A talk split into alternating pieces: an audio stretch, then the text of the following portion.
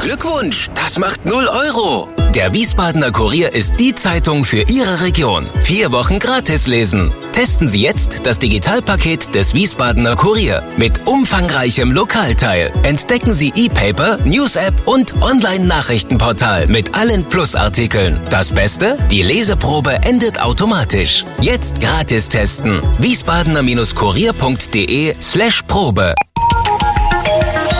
Wir sind VRM. Schröder trifft. Warum machen Sie, was Sie machen? Stefan Schröder, VRM-Chefredakteur, trifft in diesem Interview-Podcast spannende Gesprächspartner, die einen besonderen Lebenslauf, etwas Besonderes geschafft oder geschaffen haben.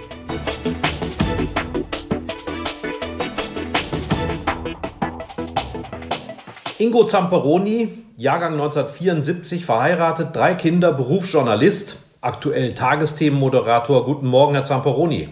Guten Morgen, Herr Schröder, hallo. Wie, schwierig, wie schwierig war es, den Bill Gates zu einem Interview mit den Tagesthemen zu bewegen?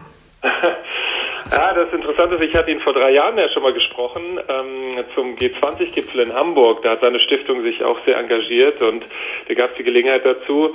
Und vielleicht ist denen das in Erinnerung geblieben. Auf jeden Fall haben die den Kontakt ähm, von sich aus über unser Studio in New York äh, angeregt, ähm, weil das ja das Thema Coronavirus-Bekämpfung und auch Impfung ein großes Thema ist für die Gates Stiftung. Und äh, er hat vor fünf Jahren einen TED-Talk gehalten, wo er davor gewarnt hat, dass wir für diese Pandemie oder für eine Pandemie irgendwelcher Art nicht gerüstet sein. Und jetzt ist es genauso gekommen und deswegen fanden wir es dann spannend, mit äh, ihm darüber zu reden. Und äh, da haben wir gesagt, okay, dann da, da schlagen wir dann zu. Und dann war das ein bisschen frickelig, weil was nicht mit der Zeitverschiebung, er sitzt ja auch zu Hause in Quarantäne sozusagen im Homeoffice in Seattle, da sind neun Stunden Differenz und da muss man es natürlich auch noch übersetzen und das war auch ein bisschen länger als dann die gesendete Fassung und da mussten wir uns entscheiden, für welche Teile wir davon nehmen. Ähm, aber ja, insofern war es eine ganz äh, gute Zusammenarbeit, aber nicht alltäglich, auf keinen Fall. Es war ein Knüller und wie bereitet man sich auf so ein Gespräch vor?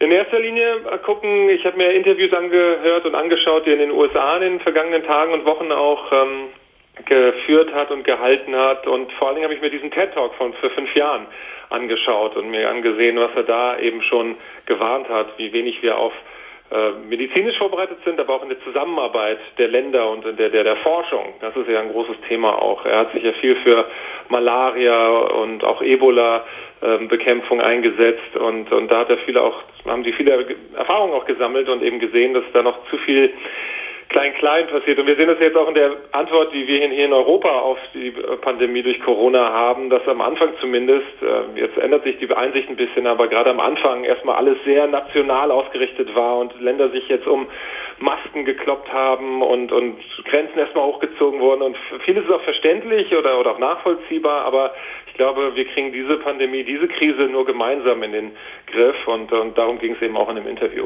Sie haben gerade zum zweiten Mal TED Talks erwähnt. Das heißt, Recherche beschränkt sich längst nicht mehr auf Zeitungen oder nationale Rundfunkprogramme. TED Talks ist so eine internationale ähm, Redenplattform und da bedienen genau. Sie sich ganz gezielt, ja?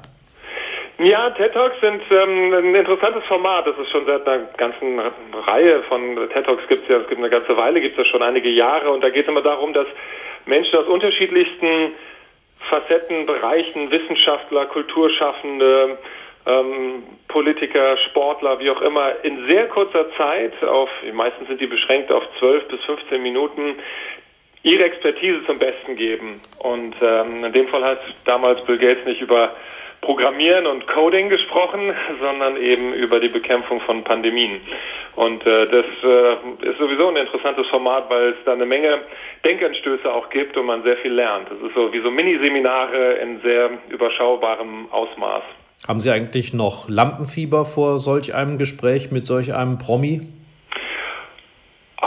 Geht, weil man dann eher so ein bisschen, na klar, denkt man so, es ist ungewöhnlich, aber man guckt natürlich schon eher in erster Linie, okay, stimmt das Licht, ist die Regie äh, fertig, äh, passt, verstehe ich ihn auch, akustisch? Muss ja immer auch die Verbindung da sein. Ähm, äh, das war ein Skype-Interview, da ist es ja immer so ein bisschen nicht so ganz sicher, ob das klappt, nicht so sicher wie eine Satellitenschalte, äh, ob die Telefonverbindung hält oder so. Aber ich denke, wenn einer eine gute Internetverbindung zu Hause haben sollte, dann ist es Bill Gates. ja, da ist er seinem Ruf verpflichtet.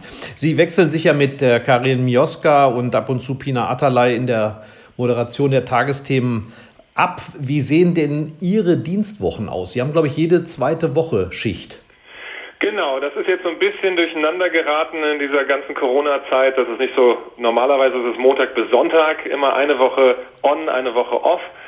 Ähm, das ist jetzt so ein bisschen durcheinander geraten, weil ich auch erstmal äh, in den Märzferien äh, in Österreich in, im Skiurlaub war und dann musste ich dann erst nochmal in die Quarantäne 14 Tage. Und ähm, aber im, im, Grundsatz ist es so, dass wir uns eben abwechseln. Einer macht immer eine Woche durch, Montag bis Sonntag, und dann ist der andere dran. Und jetzt ist ähm, diese Woche übernimmt dann Karen wieder. Ich hatte jetzt gerade über die Ostertage, da waren es dann zehn Tage am Stück, aber ja, im Großen und Ganzen sind wir da das Duo und dann ist es dadurch relativ auch getaktet. In normalen Zeiten kann ich immer sagen, die geraden Wochen ähm, habe ich ein bisschen mehr Zeit. In den ungeraden bin ich dann immer im Sender sozusagen. Ja, Sender ist ein gutes Stichwort. In diesen Dienstwochen sind Sie praktisch ja 24 Stunden erstmal auf Empfang, um Nachrichten aufzunehmen, nehme ich an.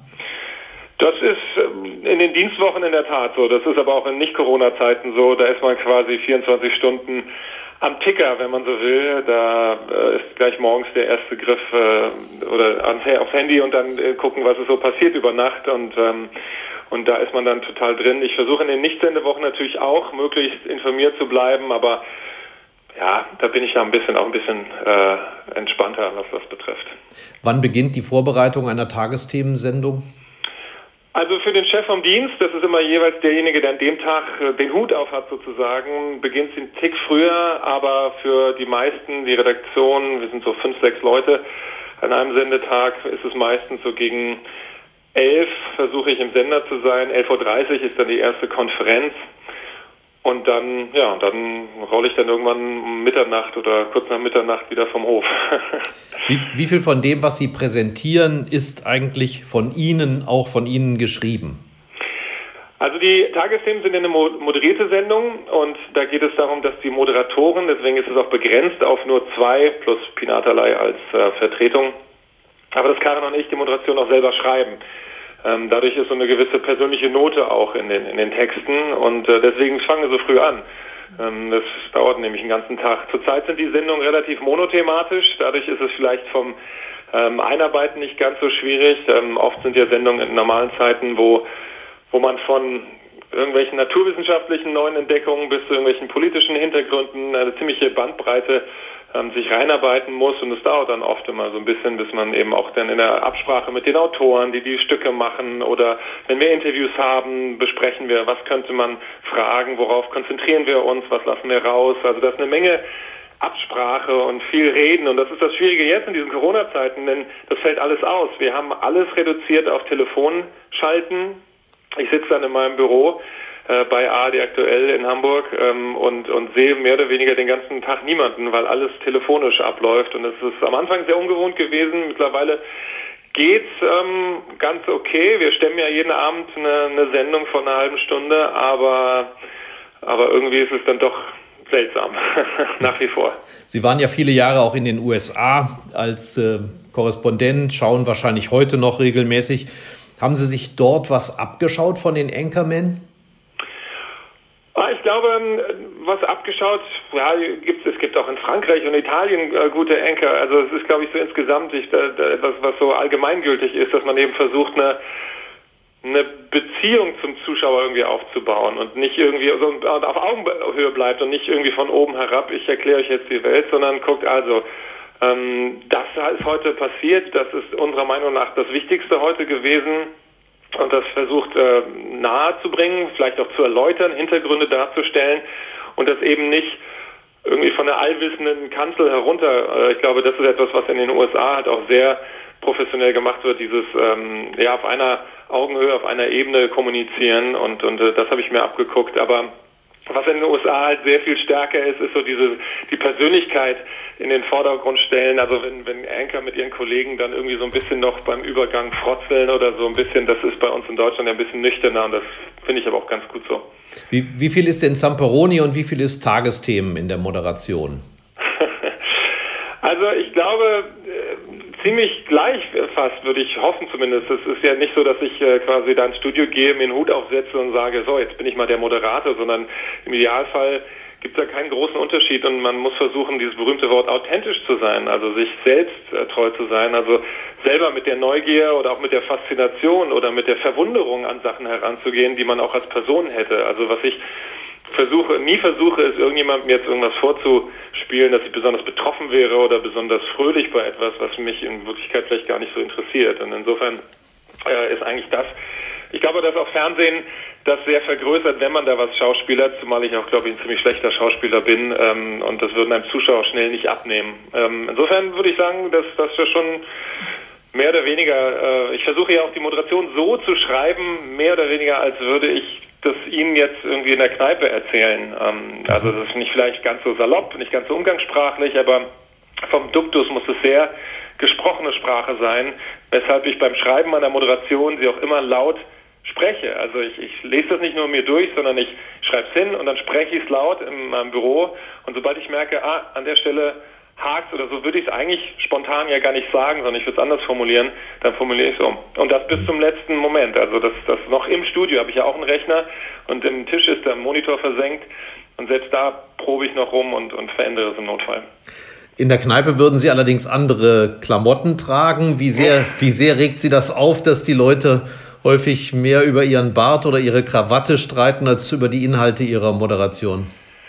Naja, ich sag mal so, das gehört beim Fernsehen wahrscheinlich so ein bisschen dazu. Es ist nun mal ein visuelles Medium und wenn ich äh, eine Krawatte hätte mit irgendwelchen riesigen Karo-Mustern zu einem gestreiften Anzug und sich das total beißen würde, farblich oder so, dann lenkt das einfach ab.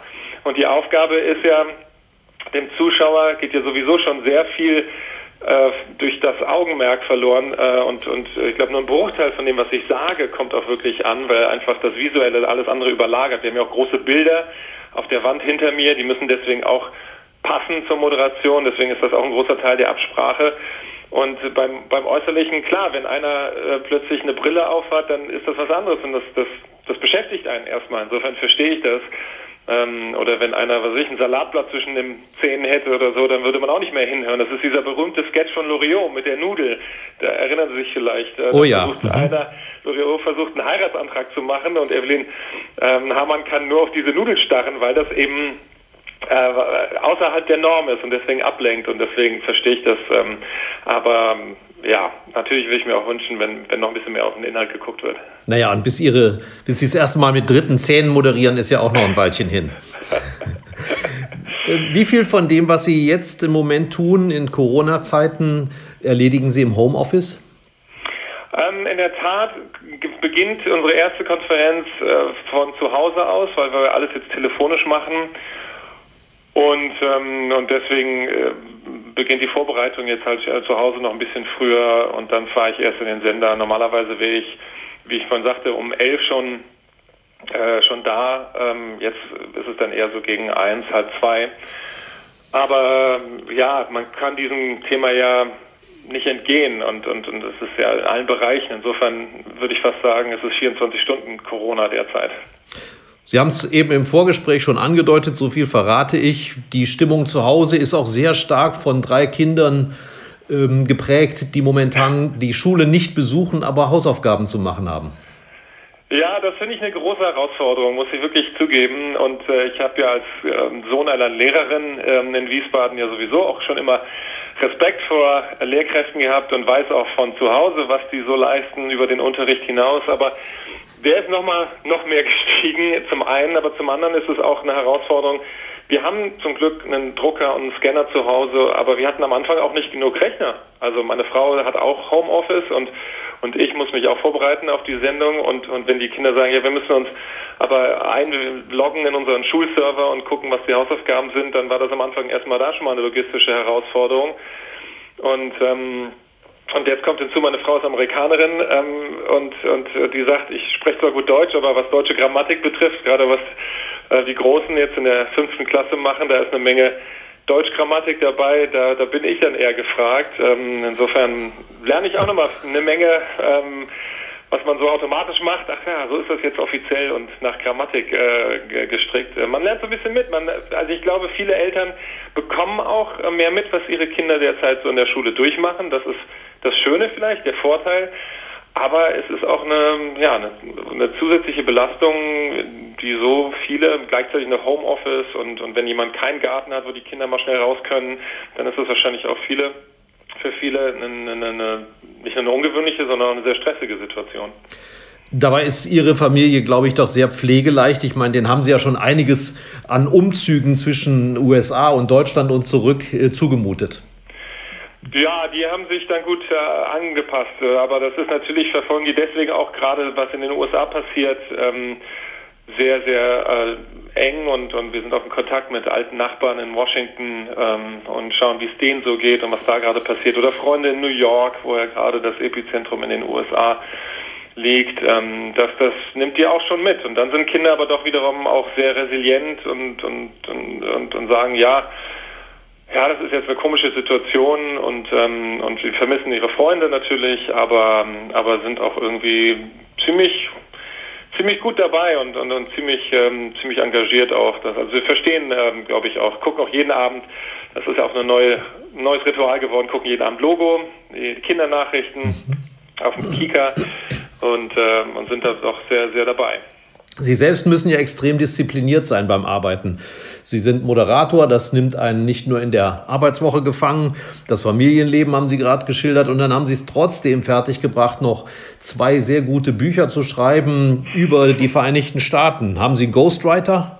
Nee, nee, ich glaube auch da ist es so, dass ich glaube ich mm, das komisch fände, wenn, wenn wenn ich mir das dann quasi von über einen anderen wieder aneignen müsste, sondern ich glaube, es ist einfacher fast, wenn es aus der eigenen Feder kommt, dann weiß man, was man auch geschrieben hat. Ähm, das könnte ich mir aber jetzt gerade nicht vorstellen, muss ich gestehen. Also wenn ich jetzt noch dabei wäre, ein Buch zu schreiben mit Homeoffice und Homeschooling und allem, das, das würde, glaube ich, Kapazitäten, Grenzen und Nerven sprengen. Aber das Gute ist ja, wir hatten vorhin über meinen Rhythmus gesprochen, eine Woche on, eine Woche off. In den Wochen, in denen ich Sendung habe, sage ich immer, bin ich wie auf Montage. Also da sehe ich die Familie morgens ganz kurz und dann eigentlich nicht mehr und und bin da voll und ganz und da ist nicht viel Platz für anderes, auch für Soziales nicht. Ne? Also ich treffe mich, kann mich da nicht groß mit Freunden oder so treffen, aber ich versuche das in der Nichtsendewoche zu kompensieren und gleichzeitig habe ich dann, wenn die Kinder normalerweise in der Schule sind, die Vormittage dann frei und wenn ich mich da ähm, recht früh ransetze, dann hat man immer, hatte ich zumindest beim zweiten Buch Anderland, dann immer so Fenster, äh, wo ich dann immer ganz gut was, was wegschaffen konnte. Insofern das ist, glaube ich, dann doch ganz, ganz gut möglich. Aber ja, so ein bisschen Disziplin erfordert es auch und das war vielmehr am Anfang auch nicht so ganz leicht. Sie sind ja stark auch von zu Hause aus durch das Familienleben geprägt. Schaffen Sie es denn eigentlich auch mal auf der Tribüne zu sitzen, wenn Ihre Kinder Hockey spielen? Naja, zurzeit fällt das ja leider flach, was auch die Kids, und das merke ich richtig, dass sie so ein bisschen unruhig sind, weil die normalerweise zwei, dreimal die Woche auf dem Platz stehen und sich da auspowern können. Das fehlt ihnen jetzt. Wir spielen zwar viel im Garten oder gehen nochmal Runde joggen oder so, aber ähm, denen, denen fehlt so ein bisschen das und äh, deswegen fällt jetzt ja zurzeit alles äh, flach. Aber ich sage mal, bis zur Hallensaison noch, also bis zum Februar, als, als das noch alles äh, möglich war, da war ich äh, ziemlich häufig dabei und versuchte auch mal zuzugucken und habe darüber dann irgendwann angefangen. Ich habe hier früher im BTHC in Wiesbaden gespielt, ähm, sehr viel und habe da nach was weiß ich, 15 Jahren Pause, hat wieder in den Fingern gekribbelt, so oft wie ich dann am Seitenrand bei meinen Kindern zugeguckt habe, dass ich jetzt sogar wieder ein bisschen angefangen habe äh, in der Halle und äh, wollte jetzt in der Feldsaison wieder durchstarten, aber das ist ja wie so vieles derzeit erstmal auf Eis gelegt. Mal gucken, wann das, wann das wieder geht. Man sprach davon, das sei die dritte Mannschaft vom äh, Club Polo, ne? Genau, ich habe bei der dritten, bei den dritten Herren, ähm, wobei das werden vielleicht sogar bald die vierten Herren sein, mal schauen, ähm, des Hamburger Polo Clubs der eben auch eine Hockey- und eine Tennisabteilung hat. Und dann habe ich da wieder ein bisschen angefangen und das ist eine sehr nette Truppe. Und äh, das Augenmerk liegt auch stark auf der dritten Halbzeit nach mhm. Training und Spiel. und ähm, insofern passt das schon ganz gut. Zu ihrer Biografie gehört ein gehöriger Schuss Internationalität dazu. Der Vater ist Italiener, die Ehefrau ist äh, Amerikanerin. Wie sehr prägt Sie das? Es hat mich von Anfang an schon sehr geprägt, weil ich von Anfang an eben mit zwei, als Kind ähm, schon sehr mit, mit zwei Welten konfrontiert worden bin und das quasi auch als ganz natürlich oder was Normales aufgesogen habe und das immer auch sehr positiv besetzt war. Ich sage immer, das Beste aus beiden Welten mitnehmen konnte. Und ich sage auch immer, ich sitze nicht zwischen zwei Stühlen, sondern auf zwei Stühlen. Also ähm, die italienische Staatsbürgerschaft, die, die ist nicht nur Folklore, sondern es gehört schon auch zu mir dazu, auch gleich ich trotzdem in Deutschland aufgewachsen bin und hier zur Schule gegangen bin in Wiesbaden und äh, hier studiert habe, dann doch und hier arbeite, dann doch eher Deutscher bin, was vermutlich. Aber ähm, und das sehe ich jetzt bei meinen Kindern, die eben durch die drei Jahre, die wir in den USA gelebt haben, wo sie auch gesehen haben, ah, okay, wir sind ja auch Amerikaner, nicht nur vom Pass her, sondern eben auch, da ist eine Verbindung und wir viel mehr Kontakt zu, zur amerikanischen Verwandtschaft haben konnten in der Zeit in Washington. Ähm, ist das schon toll zu sehen, wie die das auch auf, mit welcher natürlichen Lockerheit die das auch quasi aufgreifen und, und aufnehmen. Ähm, wobei ich auch immer sagen muss, dass es natürlich zwei Länder jetzt auch ähm, betrifft, Italien und USA, die vieles gleich haben oder eine Menge ähnliche ähm, Werte oder auch vielleicht Demokratieverständnis ist vielleicht, ich weiß nicht, wie das bei anderen Familien ist, wo, wo die Kulturen sehr, sehr unterschiedlicher sind. Ähm, ähm, ob das dann auch so ähnlich ist, aber ich glaube schon. Also ich glaube, dass man immer versuchen muss, und dahin geht der Trend ja auch, dass, dass es viel selbstverständlicher wird, ähm, dass, dass man eben da mit diesen verschiedenen Kulturen aufwächst. Und das finde ich, habe ich immer als Bereicherung empfunden und, und versuche das auch eben so zu leben und weiterzugeben. Und es ist schön zu, zu sehen, dass die Kinder das auch so auf, aufnehmen. Besonders tragisch ist ja jetzt, dass genau diese beiden Länder besonders befallen sind von der äh, Corona-Pandemie. Ja. Wie stark kann man eigentlich solch eine persönliche, private Betroffenheit im Beruf ausblenden, wenn Sie das Thema beispielsweise in den Tagesthemen berühren?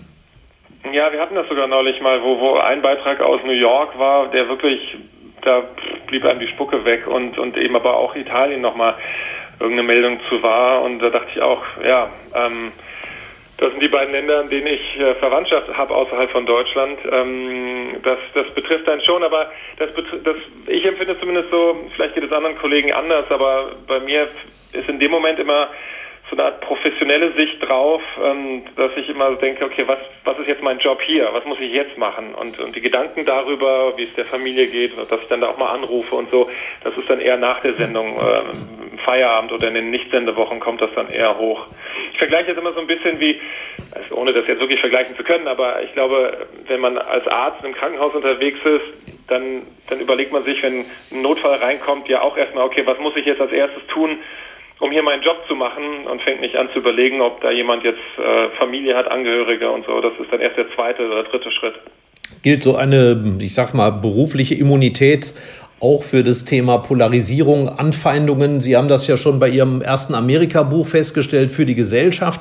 Aber das trifft ja auch immer häufiger Journalisten, gerade Sie, der so in der Öffentlichkeit steht, Hass-E-Mails, Beleidigungen, dann auch noch mit diesem Teil migrantischen Hintergrund. Kann man das, kann man das auch alles abtropfen lassen?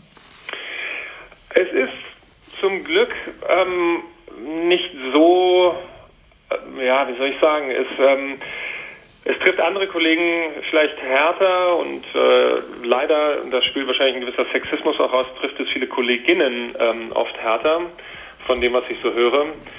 Ähm, aber so ein bisschen muss man das äh, abtropfen lassen können, ich glaube, und nicht sich so persönlich äh, anziehen, ähm, weil, weil es natürlich, ne, manches, äh, man, wird nicht 80 Millionen Deutsche ähm, gleichzeitig ähm, überzeugen können von einer Geschichte, aber es ist ja auch gar nicht unser Auftrag, sondern wir versuchen, und ich glaube, das ist in dieser Corona-Zeit jetzt nochmal durch die steigenden Zuschauerzahlen und das große Interesse auch nochmal deutlich geworden und bekundet worden. Wir versuchen hier einen Job zu machen, ähm, möglichst ausgewogen und ausgeglichen und von verschiedenen Seiten betrachten zu berichten und, ähm, und da das, darum bemühen wir uns und, und ich glaube, da wird es immer welche geben, die das nicht äh, einsehen und entsprechend sich, sich äh, auf Social Media austoben wollen. Aber ähm, ja, vieles wird dann auch, glaube ich, ja, darf man nicht so heiß essen, wie es da gekocht wird. Und ähm, das fällt manchmal schwer, gerade wenn es persönliche Anfeindungen sind, aber ja, ein bisschen, gerade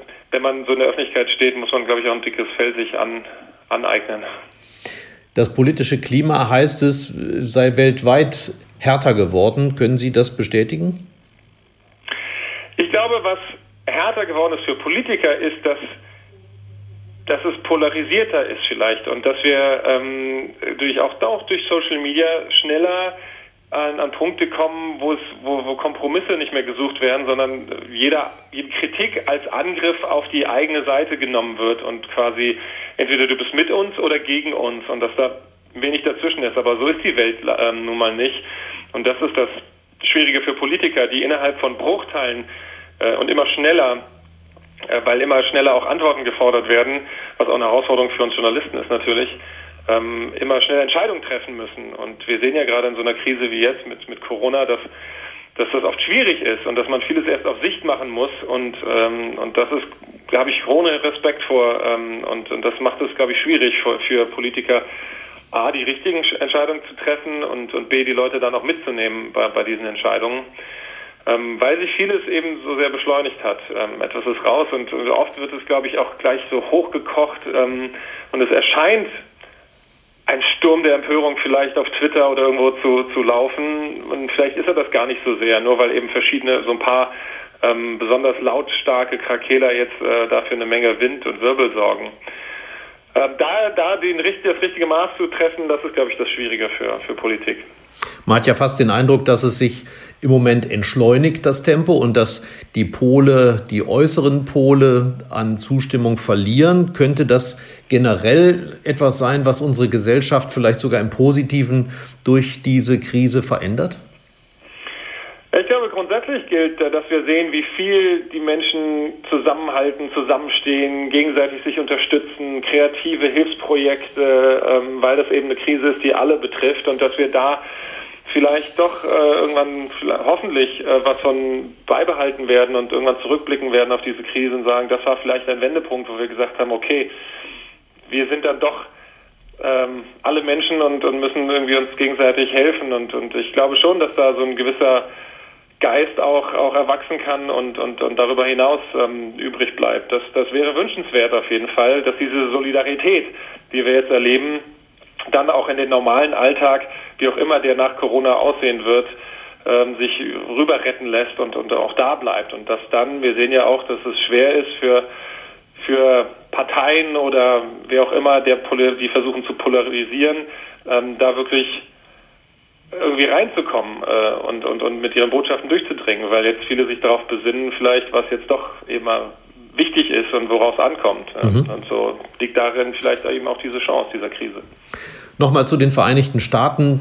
Ein Thema, vielleicht sogar das Thema Ihres Lebens bisher. Zwei Bücher geschrieben. Damals schon in dem ersten Buch war mir aufgefallen, dass Sie über die Spaltung der Gesellschaft schon geschrieben haben oder Sie beschrieben haben, noch bevor Donald Trump an die Regierung kam. Ihre Diagnose war ja, das ist nicht zuletzt auch unter Obama passiert. Ähm, hat sich das noch mal weiter vertieft mittlerweile? Naja, weil eben Donald Trump ein Symptom ist und keine Ursache. Zwar eins, das immer mehr zur Ursache für Spaltung auch wird, aber Donald Trump hat nicht dafür gesorgt, dass die USA gespalten sind, sondern weil das Land eben schon so gespalten war, eben schon zu Obama-Zeiten, aber vielleicht auch schon die Jahre davor ein wenig, konnte jemand wie Trump Präsident werden. So wird immer ein Schuhe draus, sage ich. Und dann ähm, ist das, glaube ich, schon in den 90er Jahren äh, losgegangen mit, mit, äh, mit Newt Gingrich, der damals eine sehr konservative Linie mit seiner Mehrheit gefahren hat. Und ich glaube, dass wir diese Extreme, die vielleicht durch, äh, durch Digitalisierung und Globalisierung reinkommen, dass die verstärkt werden und einem System, in einem politischen, das auf Bipolarität ausgerichtet ist, wo es eben nur Demokraten oder Republikaner gibt. Äh, ich glaube, dass wir in Deutschland durch unser Verhältnis Wahlrecht und, und die verschiedenen Parteien doch äh, ein paar von diesen extremen Spaltungstendenzen auffangen, weil man eben auch als Partei sehen muss, wenn man bald vielleicht mit jemandem koalieren muss, dann kann man nicht allzu sehr, äh, wenn man in der Position auch ist, ähm, in die eine oder andere Richtung ausschlagen und und dass, dass das vielleicht ein bisschen auffängt. Und deswegen sind wir, glaube ich, in Deutschland ein bisschen besser aufgestellt und erleben diese ganz tiefe Spaltung, wie sie in den USA derzeit ähm, vorherrscht, nicht so ganz. Ähm, aber das ist in der Tat ein Problem und äh, auch da ist die Hoffnung vielleicht, dass diese Corona-Krise, die die USA ja mit solcher Wucht derzeit trifft, vielleicht auch dazu führt, dass man unterm Strich dann vielleicht sagt, äh, ja, wir müssen irgendwie doch mehr gucken, wie wir diese Gräben überbrücken, um, um gemeinsam etwas zu überstehen.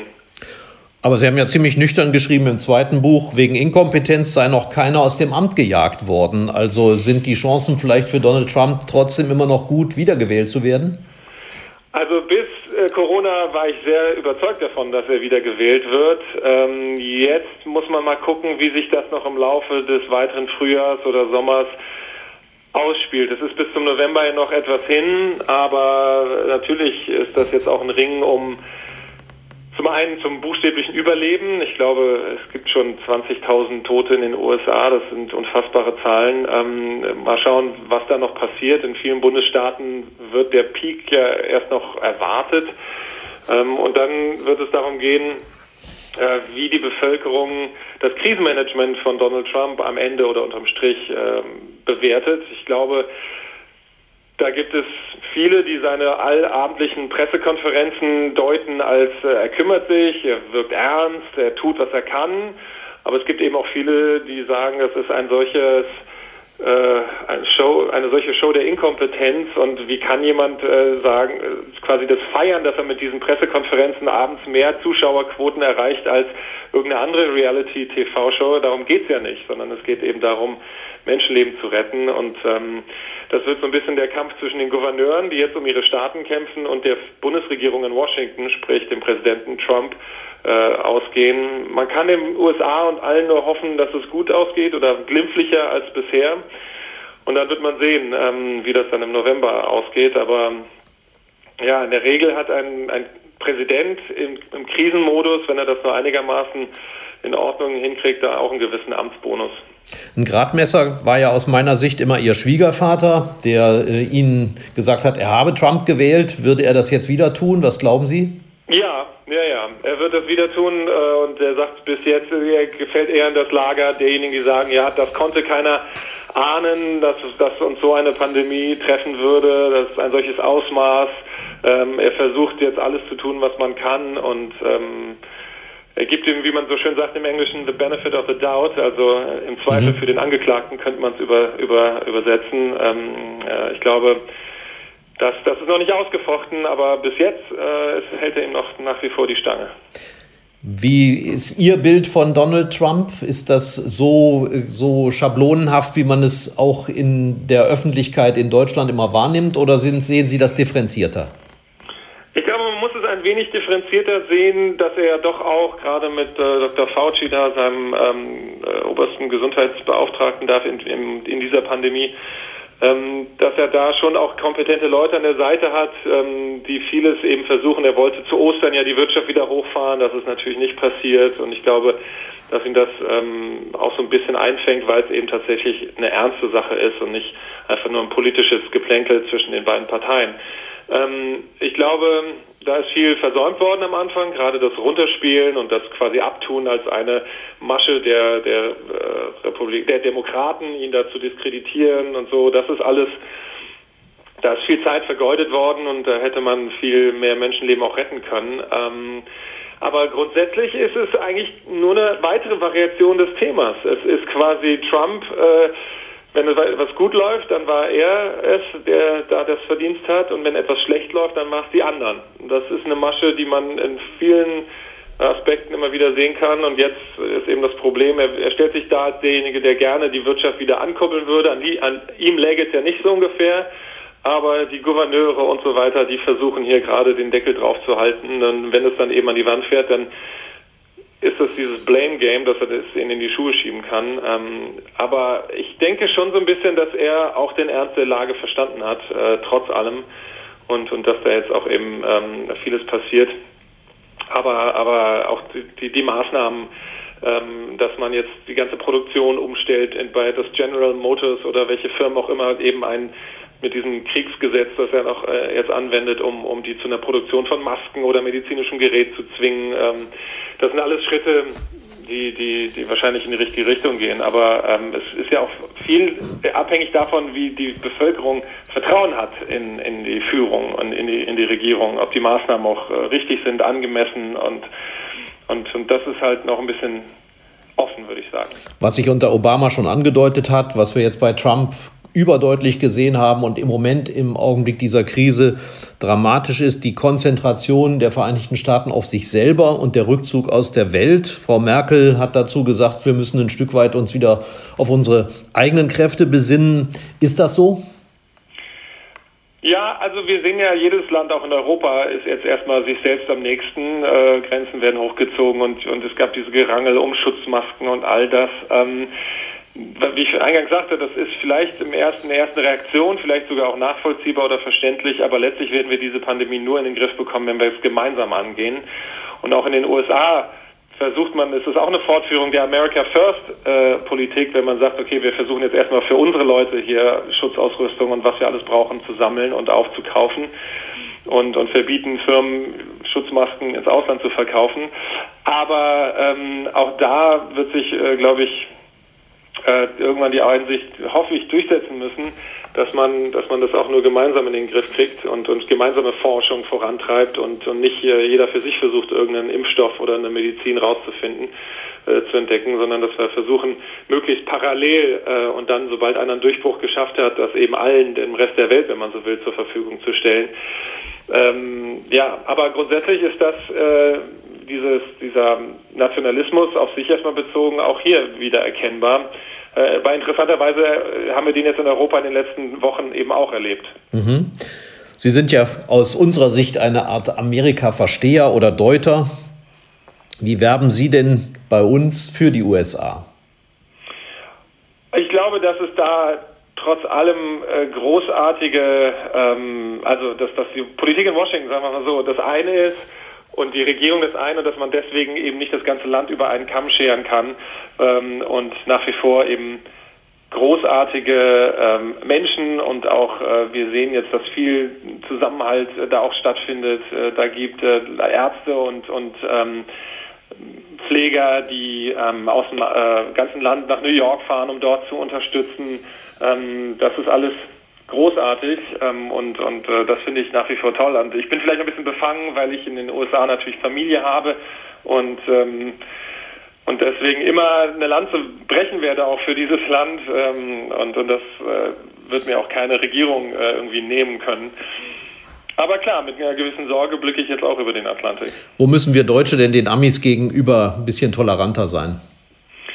Ich glaube, das ist ein sehr großes Land ist, das vergessen wir oft und dass es ein sehr unterschiedliches Land ist und deswegen wir eben nicht so verallgemeinheitlichen sollten, sondern ähm, eben sehen, dass es auch große Unterschiede zwischen Neuengländern und Texanern gibt und jemandem aus Florida und jemandem aus Seattle und, und dass es diese ganze Bandbreite der unterschiedlichen Herangehensweisen eben auch gibt und dass trotz allem die Amerikaner doch so einen gewissen doch grundsätzlich einen größeren Optimismus haben und auch, ähm, auch jetzt eine Chance haben. Ich habe neulich einen Beitrag in den Tagesthemen gehabt, wo jemand betroffen ist, ein Existenzgründer, der, dessen Geschäft wahrscheinlich pleite gehen wird, was wirklich tragisch ist und der dann sagte, ja und danach ist man, wenn man in, einmal in der Pleite war in Deutschland quasi, kommt man nie wieder auf den grünen Zweig und das zum Beispiel ist etwas, was in den USA ganz anders ist. Wenn jemand einmal in der Pleite war, dann kriegt man, ich sage mal, so ein bisschen das Land der zweiten Chance. Also dann, dann, wenn jemand was ganz Neues macht oder so, dann wird das eher anerkennt äh, betrachtet, als, als dass man sagt, ach guck mal, der hat es nicht geschafft in seinem ersten Feld oder in seinem ersten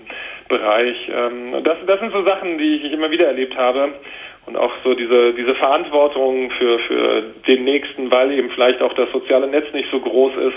Das sind alles so Dinge, die man da im Alltag spürt äh, und die mich an diesem ähm, Land auch faszinieren. Aber ich glaube, das große Faszinosum an diesem Land ist auch die Gegensätzlichkeit, also die Widersprüche. Also es gibt die die exzellentesten Universitäten und dann wiederum auch ähm, eine Allgemeinbildung, die vielleicht nicht unbedingt ähm, ähm, die ganze Welt umspannt. Ähm, also es gibt die reichsten Menschen der Welt dort und gleichzeitig eine Armut, die man sich kaum vorstellen kann in manchen Landstrichen. Also diese Extreme und was daraus entsteht immer wieder, das finde ich faszinierend. Sie haben ja Ihre Liebe, Ihre Zuneigung oder Ihre Faszination für, für die USA ausgerechnet in Wiesbaden, in der Provinz sozusagen, entdeckt. Ähm, was hängt oder wo hängt Ihr Herz noch an der Heimat Wiesbaden? Was verbindet Sie noch mit dieser Stadt? Naja, zum einen die Familie, die da noch, noch lebt, zum anderen äh, haben wir ja in Wiesbaden früher noch viel mehr vielleicht, aber nach wie vor großen Kontakt mit äh, amerikanischen ähm, Mitbürgern und eben die, die US Army und in Erbenheim da hat ja einen großen eine große Präsenz noch und dadurch war damals im Aucam Housing, in der Nähe bin ich aufgewachsen, äh, eben noch der Kontakt oder die, diese, diese, die, diese Berührungspunkte waren eben früh da und ähm, äh, deswegen fahre ich da immer, wenn ich äh, nach Hause komme, sage ich dann, also nach Wiesbaden komme, da auch immer wieder gerne vorbei. Neulich hatten wir einen Beitrag darüber, wie in Eltville das Rheinufer quasi dicht gemacht wurde und dann habe ich da äh, quasi in der Flucht da nach Richtung Biebrich ähm, das, das Rheinufer im Beitrag gesehen und da, da wurde mir schon wieder ein bisschen warm ums Herz, weil ich dachte, ach guck mal, das, da habe ich auch meine Jugend verbracht. Ähm, insofern, das wird immer so bleiben, also egal wo ich auf der Welt unterwegs bin oder so, das ist immer ein Teil von mir und von daher ähm, ja, komme ich auch immer wieder gerne zurück. Können Sie besser Hessisch oder Hamburgisch? Ja, ja als großer Badesalz-Fan äh, habe ich vielleicht ein bisschen mehr Routine äh, mit dem Hessischen, aber, aber ja, das Hamburgisch, das ist, das ist ein bisschen dezenter, das, das schleicht sich so ein bisschen leichter rein, vielleicht als, als Hessisch. Ähm, aber ich bin großer, mittlerweile, früher fand ich Akzente oder Dialekte nicht so toll, mittlerweile finde ich Mundart äh, irgendwie großartig. Also ich höre es gerne, wenn jemand schwäbelt oder auch äh, jetzt hier platt spricht so ein bisschen oder sehr norddeutsch, ähm, dann ja, das, das macht mir Spaß, so dieses Spiel mit Sprachen. Ihre Prominenz nutzen Sie ja auch, um beispielsweise gemeinnützige Einrichtungen zu unterstützen. In Wiesbaden sind Sie Botschafter für Bärenherz. Was verbindet Sie mit diesem Kinderhospiz? Es ist ein Kinderhospiz, das wirklich großartige Arbeit leistet, wie alle Kinderhospize, weil sie eine Arbeit tun, die so eigentlich nicht vorgesehen ist, wenn man so will. Also die eigentlich, wo man denkt, ne, dass Kinder ähm, mit schweren Krankheiten konfrontiert sind oder vielleicht ähm, mit dem Tod, das ist ja eigentlich nichts, woran man, wenn Kinder aufwachsen, als erstes denkt. Und doch ist es für manche Familien ähm, Realität. Und das dann irgendwie zu unterstützen, diesen Weg zu gehen oder irgendwie abzufedern oder zu lindern, das, das ist eine unheimlich wichtige Aufgabe. Und ähm, als, als äh, ich gefragt wurde von Bärenherz, ob ich äh, Lust hätte, mich dafür zu engagieren, war das eigentlich kein Thema. Ähm, und das mache ich total gerne und wo ich, wo ich helfen kann. Ähm, es ist ja ja, auch überschaubar. Es ist ja jetzt nicht so, dass ich da jede Woche dort sein kann, aber ähm, aber das ist, äh, ich finde das sehr anerkennungswürdig und, und großartig und ähm, wenn ich da meinen kleinen Teil zu beitragen kann, dann mache ich das gerne.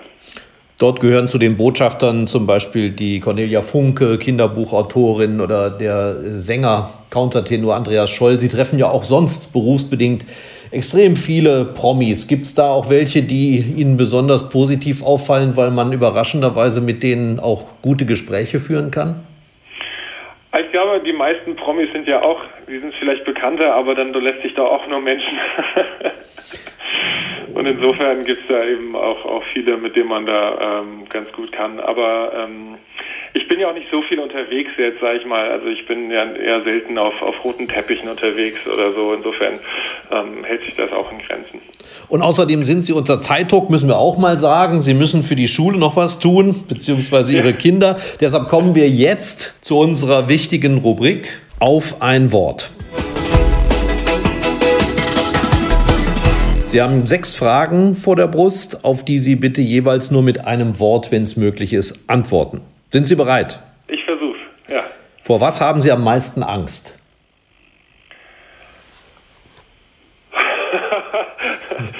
ähm,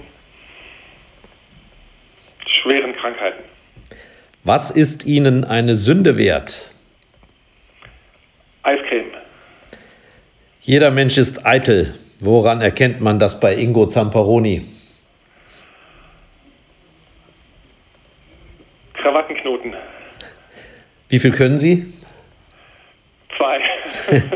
Welcher Mensch ist Ihr Vorbild? Jeder, der mehr tut, als er muss. Was hätten Sie beruflich statt Ihrer aktuellen Tätigkeit gerne sein wollen? Arzt. Papst. Nee, nee, Arzt. Ach so. nee, nee, Mediziner, Mediziner. Ihr größter Wunsch fürs Alter? Ähm, mir die, ja, schwer mit einem Satz, mit einem Wort zu beantworten, aber. Ähm, Nehmen Sie zwei. Oder versuchen mit einem Wort. Demut. Sehr schön, vielen Dank. Möchten Sie Ihre Fans in Wiesbaden noch auf besondere Weise grüßen?